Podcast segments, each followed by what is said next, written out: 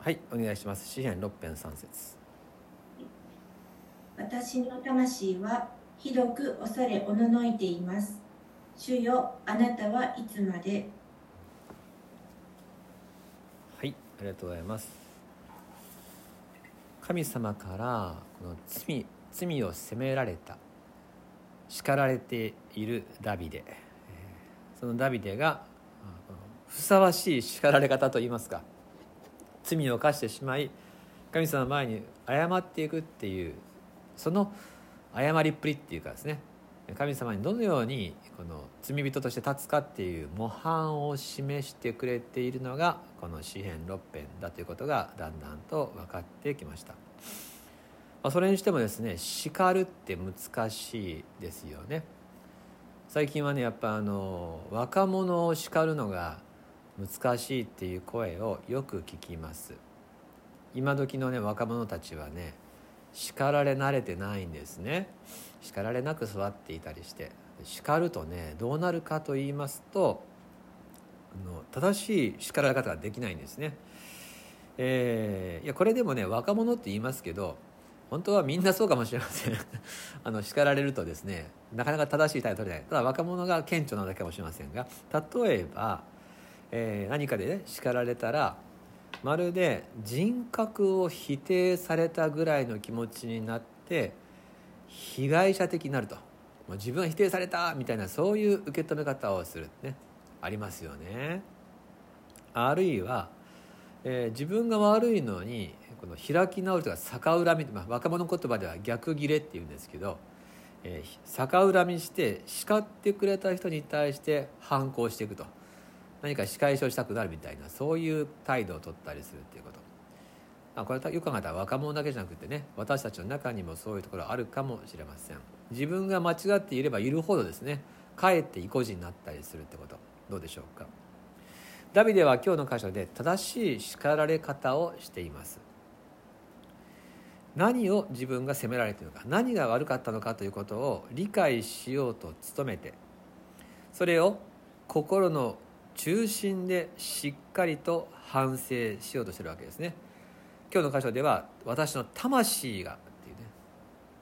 前回はですね2節では私の骨がって言ってましたね。いずれも存在の中心部分。そこでもう骨身に染みてとかね心の底まで、えー、それを受け止めておりますっていうそういう表現が出てきます。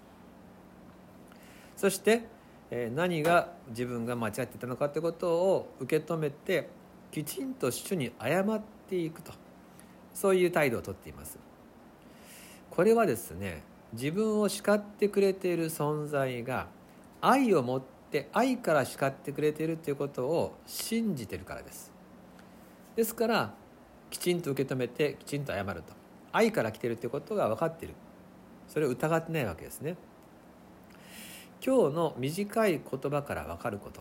私の魂はひどく恐れをのいています。主よあなたはいつまで？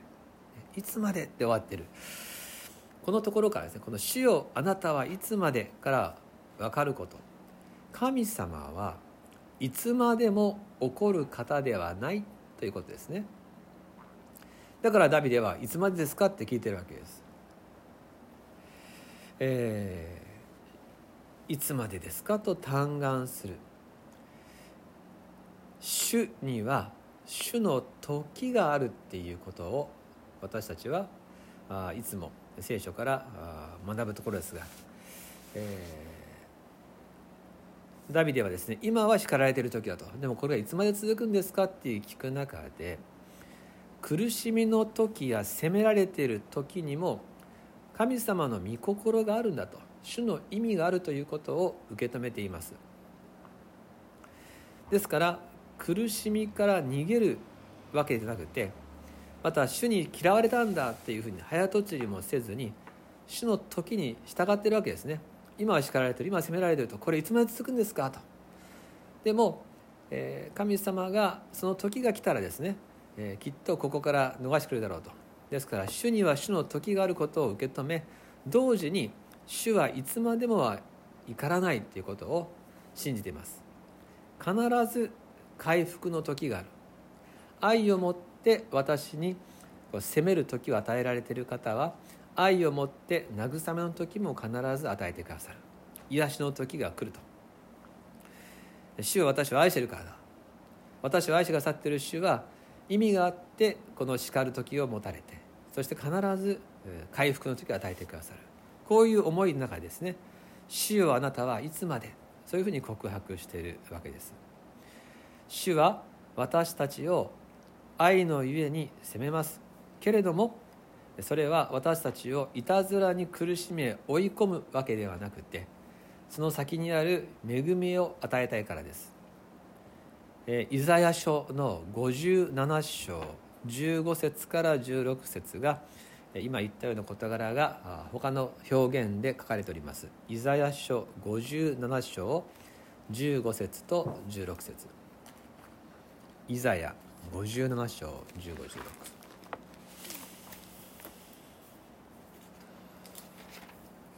じゃあ美佐子さんに読んでいただきましょうか。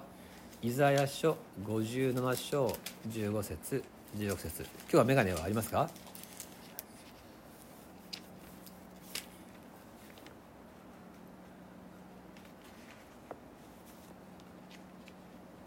はいマイクを解除していただいて。あミュートがかかってますまだ。はい。すいません今日眼鏡忘れてるの。はい。では原原田さんに、えー、イザヤ57章1516濃くあのきつくないはいはいお願いします。はい。糸高く崇められ永遠の住まいに住むその名が聖である方がこう仰せられる。私は高く聖なるところに住み砕かれた人入り下った人と共に住み入り下った人たちの霊を生かし砕かれた人たちの心を生かすためである。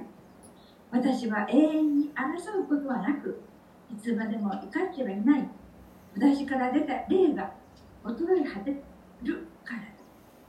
私が作った命の息がありがとうございます。はっきり書いてますね。主は永遠に争うことはなくいつまでも怒ってはいないって。なぜかというとそんなことをしたら私から出た霊が衰え果てるからこれ何のことか私たちの魂のことですよ。私は作った命の息があって私たちみんな神様から息を吹き込まれたんです。それを霊魂って言います。主は私たちをご自身の命を分け与えて作ってくださったわけですよ。一人一人を本当に愛してくださっている。そのあなたが衰え果ててはならない。あなたを、えー滅ぶさ滅ぼさないと。そんなことしないと。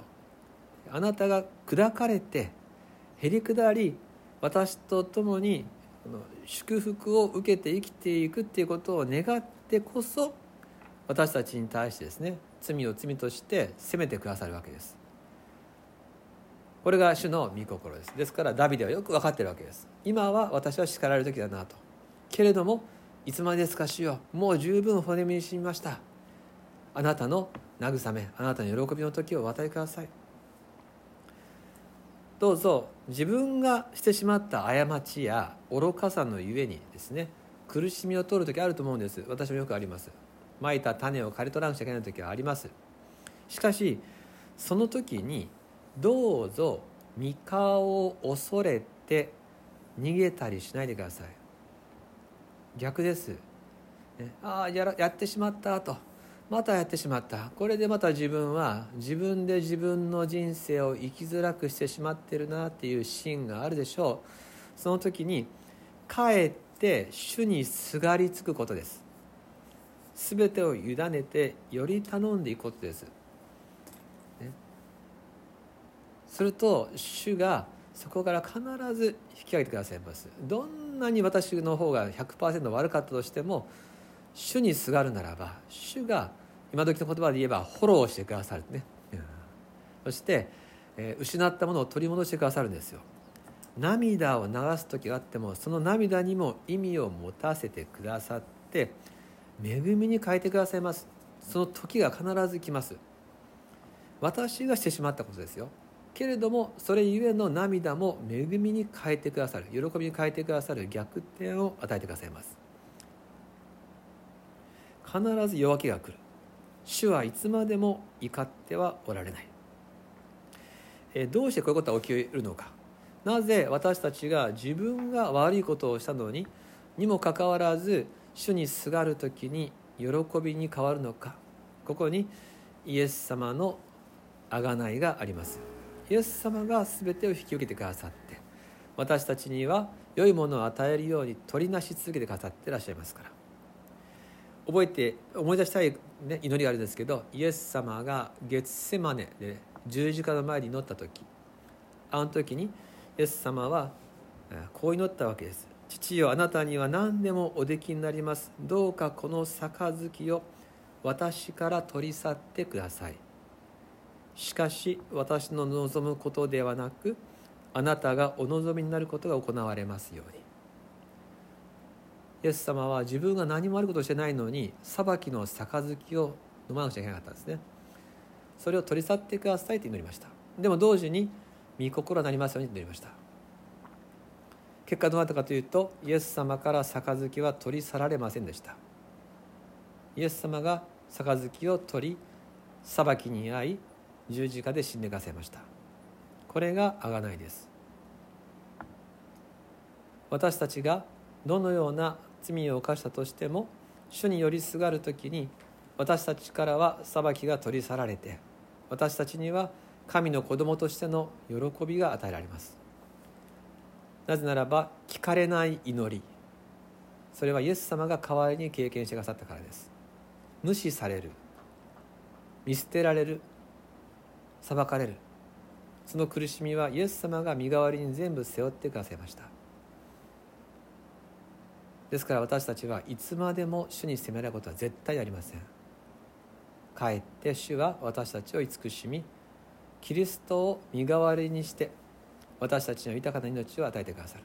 これが主の御心でした。凄まじい愛の贈り物としてイエス様が来てくださった。私たちの全ての罪からの許しのためにイエス様が来られた。クリスマスの時は温かい輝かしい時ですが同時に自分の罪の暗闇の深さからの救いということを真摯に受け止めて心いっぱいに主に感謝ですと告白する時でもあるでしょう。今日はダビデの悔い改めの祈りから私たちの全ての罪や苦しみが必ず夜明けを迎えるんだという主の時の恵みをいろいろと重ねながら味わうことができたように思います。3節読んで終わります。私の魂はひどく恐れおののいています。主よあなたはいつまで。お祈りします。天のお父様あなたはいつまでも怒ってはいない。私が作った命の息を惜しむとおっしゃってくださり私たちには回復を恵みを与えたいと願ってくださいました。ですからあなたが叱る時は愛によって叱ってくださり私たちが寄りすがる時に我が子として慰めと恵みへと必ず満ちてくださる。その印としてのキリストの誕生。キリストの十字架があることを今日も重ね合わせて覚えました。父様見舞いに立ちます。喜んで見舞いに出ていきます。みんなであるがままであなたの前に出て行きます。あなたが十字架の救いをキリストの命をも差し出してくださって与えようとしてくださった親子のつながりに私たちは今日も身を置いてまいります。心の中心に精霊によって主が住んでくださる。そのような者たちとして引き続き私たちをお導きください。